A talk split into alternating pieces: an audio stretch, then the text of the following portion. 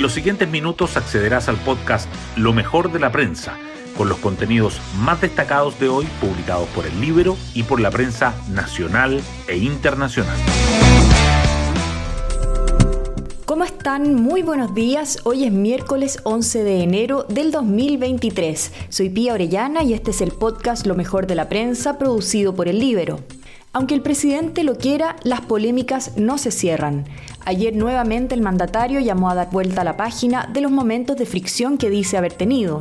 Y la fricción más compleja hoy son los indultos.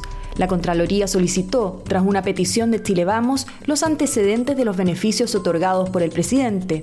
Independiente de que en esa documentación haya o no desprolijidades, lo que el libro sí constató son los nexos con el poder de 10 de los 13 beneficiados por el mandatario.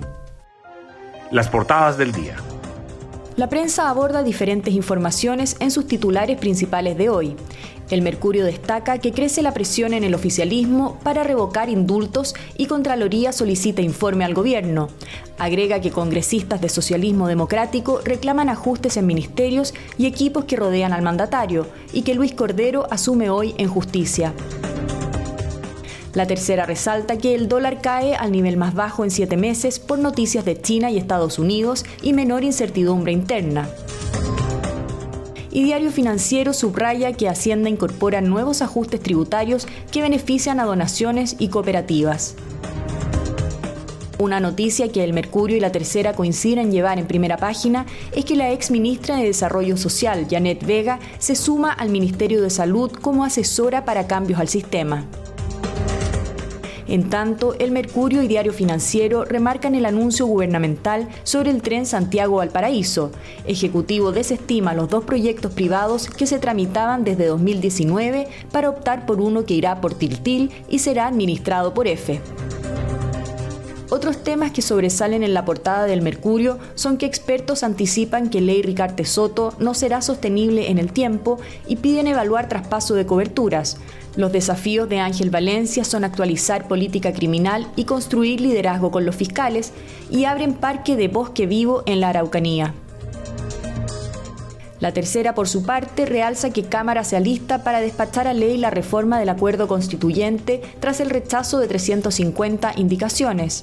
El Congreso aprueba decimoquinta prórroga para estado de excepción en macrozona sur y turbiedad de ríos Mapocho y Maipo sigue altísima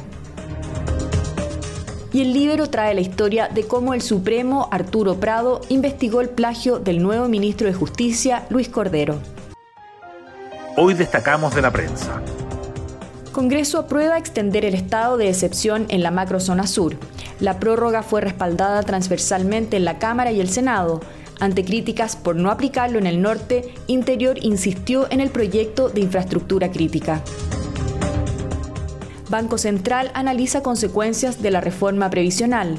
La presidenta del ente emisor, Rosana Costa, presentó el primer análisis sobre el proyecto, donde alerta sobre riesgo de subcotización y efecto en mercado de capitales.